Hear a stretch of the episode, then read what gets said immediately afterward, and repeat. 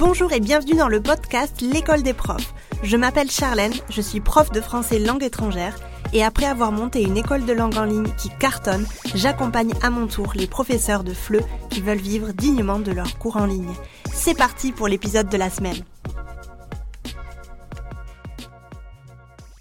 Quand on débute dans l'enseignement en ligne, quand on décide de devenir professeur indépendant, on se pose beaucoup de questions. C'est l'inconnu, c'est le saut dans le vide, c'est normal parce que euh, on n'a jamais fait ça. Donc vraiment, euh, la première chose que je veux te dire déjà, c'est de ne pas trop te sentir coupable si tu as beaucoup de questions et si tu as des questions quelquefois qui peuvent te paraître un peu bêtes, parce que aucune question n'est bête. C'est un vrai saut de, dans le vide, dans l'inconnu, donc c'est tout à fait normal. Mais en même temps, je vois aussi beaucoup de profs qui pensent à tort que comme on est déjà prof, on saura tout gérer. C'est une erreur parce que je le répète, savoir enseigner ne veut pas forcément dire savoir réussir en tant que professeur indépendant. Être prof, c'est une chose, être prof indépendant, c'est autre chose. Et je sais qu'on nous a pas formés du tout pour ça à l'université. À l'université, on nous a formés pour devenir de vrais petits soldats de l'éducation nationale. n'en déplaise euh, à l'éducation nationale, mais c'est vrai en tout cas. Enfin, on nous, on nous forme vraiment pour être des employés, pour être des personnes qui vont travailler pour d'autres personnes. On ne nous apporte pas ce côté, euh, ce côté entrepreneuriat, ce côté marketing que tu vas devoir acquérir si tu deviens prof à ton compte. Ça, c'est certain. Et je peux t'assurer que tu ne pourras pas passer à côté de ces choses-là. Tu vas devoir euh, vraiment avoir des connaissances, acquérir des connaissances sur l'entrepreneuriat, sur le marketing, parce que sinon tu ne vas pas pouvoir vivre de tes cours. Aujourd'hui, je voulais te parler de plusieurs fausses idées que se font les profs qui débutent, et pas que, parce que je vois aussi beaucoup de profs qui euh, n'ont pas forcément euh, juste débuté maintenant, qui, font ça depuis quelques temps, et qui continuent à avoir ces mêmes fausses idées, euh, et je trouve ça dommage. Donc c'est pour ça que je voulais en parler un petit peu en ce début d'année. Pourquoi? Parce que je pense que ça peut t'aider à commencer l'année du bon pied, ça peut t'aider aussi peut-être à te poser les bonnes questions. Donc c'est parti pour l'épisode d'aujourd'hui. La première fausse idée que se font les profs qui débutent et pas que, du coup, c'est je dois m'aligner au tarif du marché. Et ma, réponse, c'est ne te base surtout pas sur les pratiques de tes concurrents. Parce que quand tu vas faire ça, bah, tu vas essayer du coup d'identifier le prix euh, du cours particulier de tes concurrents et tu vas se dire, bah, tu vas te dire, bah écoute, bah, moi je vais faire la même chose parce que vu que mon concurrent, apparemment, ça marche bien pour lui, mais il va falloir que je fasse la même chose.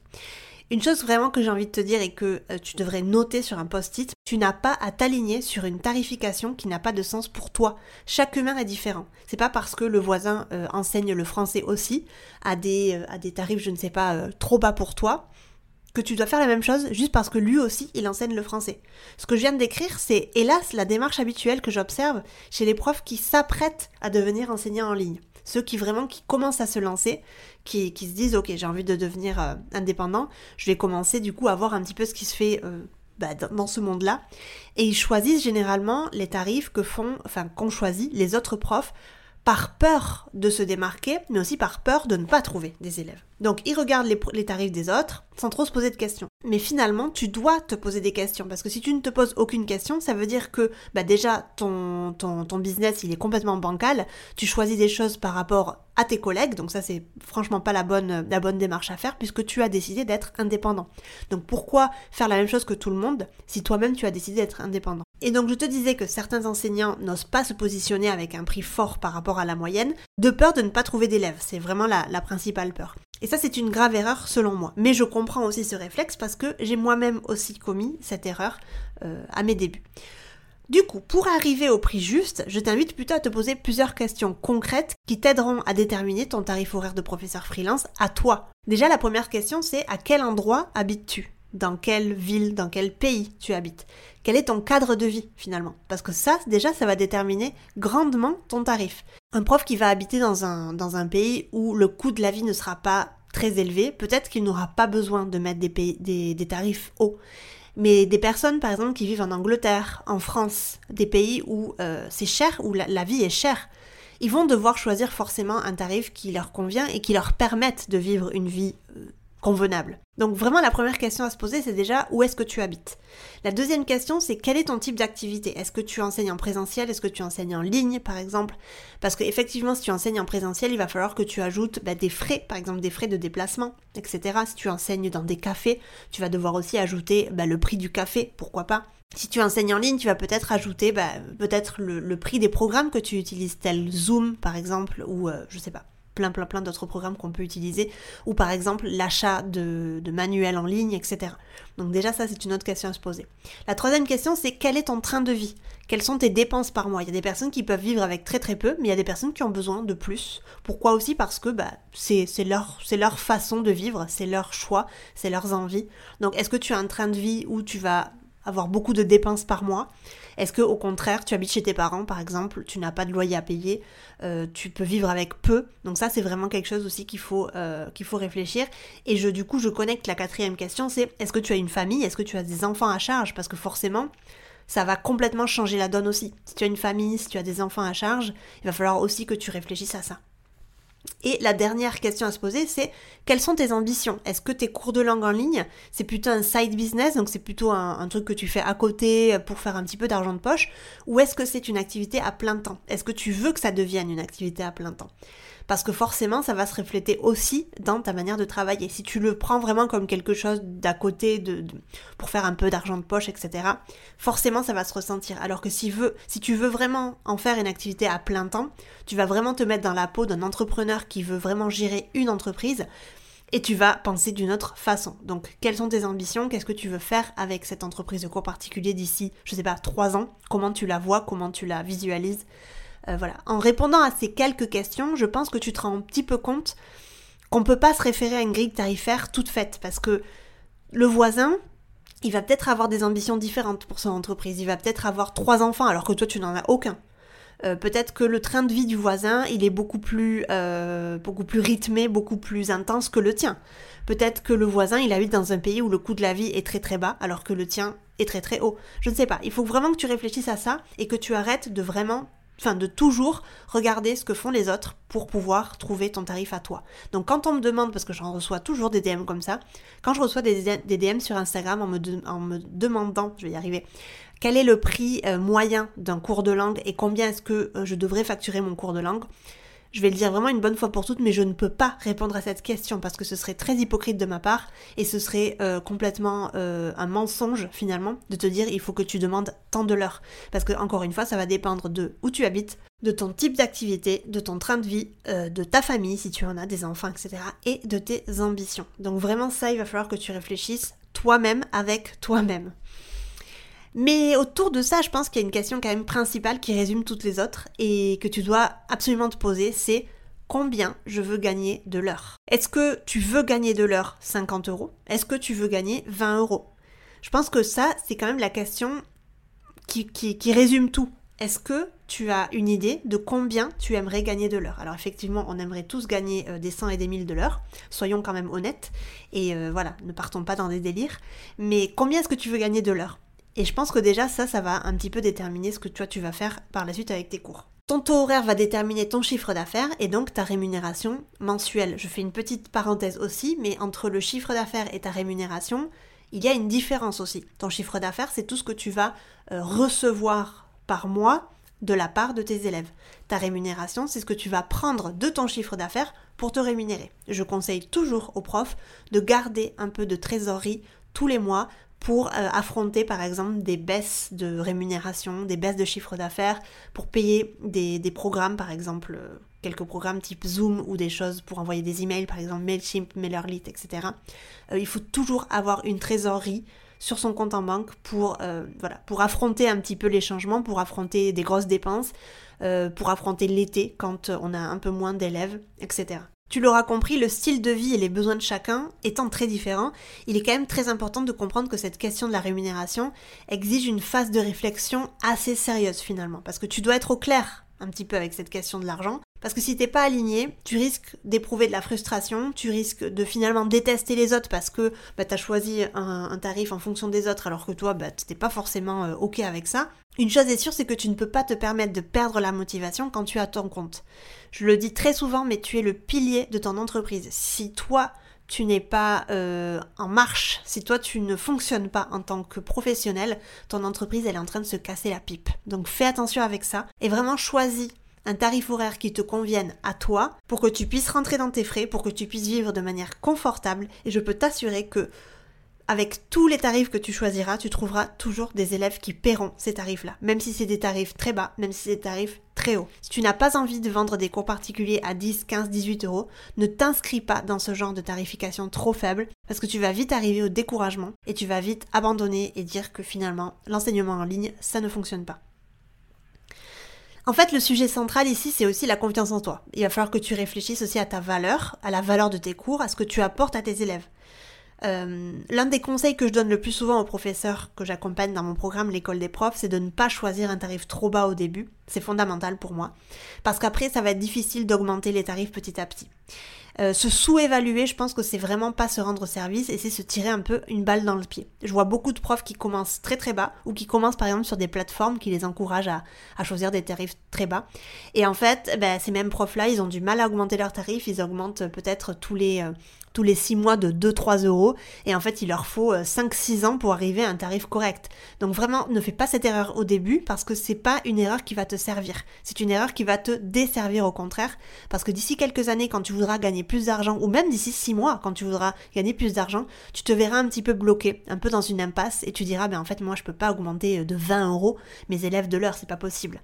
Donc commencez bas c'est ne pas te rendre service, c'est ne pas te respecter et c'est se tirer une balle dans le pied pour le futur de ton entreprise si tu veux que celle-ci, euh, elle, grandisse. Une dernière chose avant de passer au deuxième point, les prix ne sont pas gravés dans le marbre. Tu pourras faire évoluer tes prix lorsque tu l'auras décidé, euh, quand tu le voudras. Donc voilà, euh, ça aussi je voudrais vraiment le, souligner.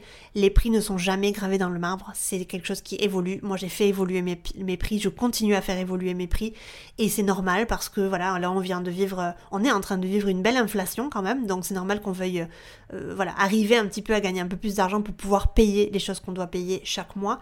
Euh, les entreprises nous le font bien savoir. Encore ce matin, j'ai reçu un email de mon hébergeur web me disant qu'ils augmentaient de 2 ou 3 euros, je ne sais plus, mon domaine à l'année donc bon, voilà, euh, toutes les entreprises le font, on est une entreprise, donc faisons-le à notre tour aussi. La deuxième fausse idée que j'entends très souvent et qu'on me pose aussi assez souvent, c'est je dois parler la langue maternelle de mes élèves pour bien enseigner. Et je ne suis pas d'accord. Comme les bébés qui apprennent leur langue maternelle, les parents n'ont le choix que de leur parler dans la langue qu'ils connaissent. Et ça, je pense que tu en es au courant. Parce que quand tu as appris ta langue maternelle, tes parents ne sont pas passés par l'anglais, par l'allemand ou par l'espagnol pour te faire comprendre la langue euh, maternelle qu'ils avaient. Donc c'est pas indispensable pour moi de faire le pont entre deux langues si tu parles la langue maternelle de tes élèves, bien évidemment, euh, pour que nos élèves comprennent la langue qu'on enseigne. J'ai toujours été convaincue personnellement que plus les personnes sont en contact avec la langue qu'ils apprennent, et plus ils l'acquerront vite. Et je me mets vraiment dans le lot parce que j'ai appris plusieurs langues de cette façon, vraiment en immersion totale, sans avoir étudié la langue du tout. Mais pour te parler de mon expérience en tant que professeur en ligne et pas forcément en tant qu'élève, j'ai très souvent eu des, élèves dont je ne parlais pas un mot de leur langue maternelle et qui commençaient de zéro avec moi et qui ont fait de super progrès rapidement simplement parce que je ne connaissais pas leur langue maternelle. Donc je faisais tout, je faisais vraiment tout pour essayer que voilà de me faire comprendre en français. Vraiment, j'utilisais les gestes, j'utilisais vraiment euh, plein plein plein de techniques pour que euh, les personnes me comprennent. Mais pour moi, en tout cas, le fait de ne pas faire le pont entre une langue et une autre, je trouve que ça force l'apprenant finalement à faire confiance à son intuition et ça le force à travailler davantage. L'immersion pour moi c'est la meilleure manière d'apprendre une langue. Donc si tu ne parles pas la langue maternelle de tes élèves, ce n'est absolument pas grave, tu vas pouvoir euh, faire de très très bons cours, tu vas pouvoir enseigner la langue que tu enseignes sans aucun problème. Donc ne t'en fais pas avec ça. Le troisième point que j'aimerais aborder aussi, c'est une fausse idée que se font beaucoup de profs qui, qui, débutent. Je dois accepter tout ce que me demandent mes élèves et je ne dois pas trop faire ma compliquée au début. Et ça pour moi c'est une très grosse erreur aussi parce que c'est la porte ouverte finalement au découragement après plusieurs mois de travail. Donc non, tu ne dois pas forcément accepter tout ce que demandent tes élèves. Tu dois d'abord te demander si tu es d'accord ou pas avec ce qu'on te demande. C'est comme par exemple le premier point quand je parle de la tarification. Est-ce que tu es d'accord de demander 20 euh, euros. Est-ce que tu es d'accord de demander 12 euh, euros? Est-ce que tu es d'accord quand tu fais un entretien d'embauche dans une école privée qu'on te paye 11 euros de l'heure? Est-ce que pour toi c'est quelque chose qui te fait sentir bien? Qu'est-ce que tu ressens quand on te dit ça? Donc, Qu'est-ce que tu ressens par exemple quand un élève il annule son cours pour la troisième fois consécutive? Est-ce que tu ressens de la frustration, du manque de respect peut-être? Ou est-ce que c'est quelque chose qui ne te dérange pas? Parce qu'il y, a des profs, par exemple, qui veulent vraiment une flexibilité énorme et du coup, ça ne les dérange pas forcément. Qu'est-ce que tu ressens quand un élève te négocie les tarifs que tu as calculés au préalable de façon très sérieuse? Bah, moi, par exemple, ça me frustre énormément parce que je me rends compte que les personnes, ne voient pas forcément la valeur de mon travail. Donc n'accepte pas ce qui est inacceptable pour toi parce que du coup ça va te faire ça se faire ressentir. Tu vas pas être au top avec cet élève là tu vas peut-être d'ici quelques mois ne plus avoir envie euh, de lui faire cours. Donc évidemment euh, ce qui va être acceptable pour un prof ne le sera pas pour un autre. C'est assez subjectif. Mais je pense que c'est quand même nécessaire de mettre au clair tes intentions tes ambitions pour pouvoir gérer au mieux quand même ce genre de situation. Donc non tu ne dois pas accepter tout ce que te demandent tes élèves euh, seulement parce que c'est le début. Je suis pas du tout d'accord. C'est au contraire parce que c'est le début que tu dois savoir poser des limites et que tu dois d'abord mettre au clair ce que toi tu veux pour ton business pour que ensuite les personnes en face puissent le respecter. Le prochain point aussi, c'est un point ultra important vraiment que j'aimerais euh, souligner. Euh, parce que je le vois chez beaucoup de profs qui me le disent dès le début, ils me disent en fait je dois faire des réductions pour que mes élèves s'inscrivent à mes cours. Et c'est là en fait qu'il y a un problème, c'est que si tu dois et j'utilise le mot doit, si tu dois faire euh, des réductions pour que tes élèves s'inscrivent à tes cours, il y a un gros problème dans ta communication et il y a un gros problème au niveau de la valeur de tes cours. Tu ne sais absolument pas comment mettre en valeur tes cours. Donc non, tu n'es pas obligé d'en faire, absolument pas. Tu dois être convaincu toi-même d'appliquer les bons tarifs parce que si tu n'es pas convaincu toi-même d'appliquer les bons tarifs, ça veut dire que forcément tu ne sauras pas vendre tes cours. Parce que dès que tu vas parler d'argent, ça va, ça va se sentir si tu n'es pas à l'aise les personnes en face de toi vont voir exactement ce que tu ressens quand tu dis que ben, mon cours il est à tant d'euros. Si tu n'es pas à l'aise avec le tarif que tu as choisi, il va falloir que tu reviennes au premier point et que tu réfléchisses bien, mais bien, vraiment de manière euh, sincère avec toi-même, quel prix est-ce que tu veux mettre à tes cours? Si toi-même tu n'es pas convaincu de ça, je peux t'assurer que tu ne pourras pas vendre tes cours. Et forcément, tu vas devoir faire des réductions parce que parce qu'on va le sentir directement que tu n'es pas à l'aise avec les prix que tu as choisis. Au contraire, si tu es à l'aise avec ton tarif, tu sauras totalement, sans aucun problème, refuser les négociations. Parce que tu auras confiance en toi, tu auras confiance en ta, en, capacité, en ton enseignement, et tu ne voudras pas du tout bah, euh, accepter une perte d'argent euh, et tu t'en ficheras un petit peu de, perdre un potentiel élève après un refus. Donc ne prends pas des personnes qui te diront quel tarif appliquer pour tes cours particuliers, c'est toi qui dois savoir quel tarif appliquer pour tes cours particuliers. Parce que eux-mêmes, ils n'ont aucune idée de ton style de vie, de ton expertise, de l'argent que tu as besoin chaque mois, etc., etc. Que tu enseignes en présentiel ou en ligne, c'est toi qui décides du prix de tes cours, personne d'autre. N'aie pas peur des réticences supposées de tes élèves, ceux qui te font confiance, ils connaissent totalement la qualité de ton approche pédagogique. Ils reconnaissent ton engagement, ils apprécient euh, voilà tes cours. Ceux qui ne le voient pas, c'est ciao, tant pis pour eux. C'est pas du tout le genre de personne avec qui tu aimeras travailler et tu te sentiras tu sentiras toujours qu'il y a un malaise euh, entre cette personne et toi quand tu feras cours. Donc finalement, il n'y a pas forcément de temps à perdre. Si ces personnes-là ne voient pas la valeur et qu'elles font que te négocier tes prix, ne rentre pas dans ce cercle vicieux. Tu auras forcément d'autres personnes qui sauront voir la valeur et qui ne rechigneront pas du tout quand il faudra payer un tarif, le tarif que toi tu as choisi. Et la dernière, le dernier point que j'aimerais aborder qui revient très souvent aussi et qui vraiment est une fausse bonne idée, euh, qui est je dois proposer le premier cours gratuit parce que je vois beaucoup de profs et de plateformes en ligne le faire. Alors, là j'aimerais euh, juste séparer les deux choses. Je vois beaucoup de profs en ligne le faire, ok. Je vois beaucoup de plateformes en ligne encourager à le faire. C'est une réalité, beaucoup de plateformes en ligne nous encouragent et même nous forcent quelquefois, parce que quelquefois c'est une obligation, à proposer le premier cours gratuit. Je suis absolument contre ce genre de pratique. Si tu écoutes mes contenus depuis très longtemps, tu sais exactement de quoi, euh, je parle. Pourquoi je suis contre? Parce que pourquoi est-ce qu'on devrait offrir euh, du temps à un élève et pourquoi en fait ce temps-là devrait être euh, rémunéré pour la plateforme en ligne qui s'enrichit sur notre dos? Si nous on a envie de choisir le premier cours gratuit parce qu'on a envie dans notre entreprise, parce que ça fait partie de la politique, soit, il n'y a aucun problème. Mais que les plateformes en ligne nous forcent à le faire simplement parce que c'est leur politique et simplement parce qu'il y a beaucoup de profs qui ne savent pas du tout comment choisir des élèves, donc ben voilà, ils n'ont pas trop trop le choix, donc ils se mettent dans ces plateformes-là, je trouve ça hyper injuste. Donc ok, c'est une pratique très très très fréquente de nos jours, certes, mais est-ce que, encore une fois, est-ce que tu es d'accord avec ça? Par exemple, moi, de mon côté, j'ai toujours été en désaccord avec cette règle. Donc, Déjà, moi, j'ai jamais été en plateforme en ligne, donc je ne peux pas vraiment enfin, t'en parler, mais moi de mon côté avec mon entreprise, je n'ai jamais proposé de premier cours gratuit et j'ai toujours eu des élèves. Je n'ai jamais manqué d'élèves, ça c'est sûr. Donc le fait de proposer ou pas, en tout cas le cours gratuit, ça va déterminer mais absolument rien dans ton entreprise. Que toi tu veuilles le faire parce que c'est ta politique, parce que toi tu es en accord avec ça, mais vas-y, franchement, vas-y parce que je trouve que c'est la, la meilleure des choses. Il faut encore une fois que tu sois d'accord et que tu sois à l'aise avec ce que tu proposes. Personnellement, moi, je n'ai pas eu envie de le faire parce que je ne me voyais pas, je ne me sentais pas à l'aise de le faire. Mais ce que je veux dire par là, c'est que tu n'es absolument pas obligé de proposer une chose avec laquelle tu n'es pas à l'aise seulement parce que certains profs ou certaines plateformes le font. Mais je peux aussi connecter les packs de cours, par exemple ici du genre bah, 10 cours achetés un offert ou 10 euh, cours achetés et du coup tu as 10% de réduction, etc. Pareil, si ça marche pour toi et que tu es à l'aise avec ça, cool, fais-le. Franchement, euh, c'est une façon de fidéliser tes élèves, donc si tu veux le faire, c'est ok. Mais ce que je veux te dire par là, c'est que ce n'est pas une obligation. Parce que je vois beaucoup de profs qui me disent, mais moi je l'ai fait parce qu'en fait je vois tout le monde le faire et j'ai l'impression que c'est la, la coutume de nos jours.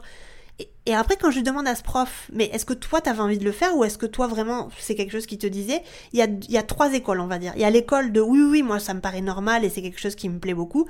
Il y a l'école de, ben en fait, je, m'étais jamais posé la question parce que je vois tellement de personnes de le, faire que ben, j'ai voulu faire pareil. Et, il y a la troisième école et la plus triste, je pense, c'est ben en fait, non, j'avais pas envie de le faire, quoi. Donc vraiment, avant de le faire, avant de, de proposer des tarifs qui ne te conviennent pas, avant de proposer le premier cours gratuit, avant de proposer des réductions, avant de proposer des, packs de cours, etc., pose-toi d'abord la question, est-ce que ça me convient déjà à moi? Est-ce que je suis d'accord avec cette pratique? Encore une fois, ton entreprise, tes règles. Ce que tu décideras pour ton entreprise aujourd'hui, ça créera l'entreprise de demain. Donc tes ambitions, elles doivent être en accord avec ce qui va se passer plus tard. Tes élèves, ils accepteront tout tant que toi, tu seras à l'aise avec tes décisions et avec tes règles.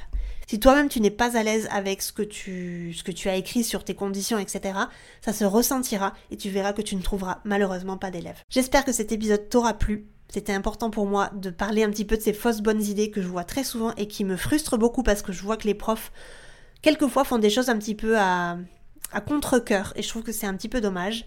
Je te laisse et je te retrouve dans un prochain épisode. Bye bye et puis si tu veux aller plus loin, je t'invite à télécharger mon e-book gratuit sur 5 étapes pour vivre dignement de tes cours de FLE en ligne et doubler ton chiffre d'affaires. Tu trouveras le lien dans la description de cet épisode. N'hésite pas à partager ce podcast, le noter sur ta plateforme d'écoute préférée.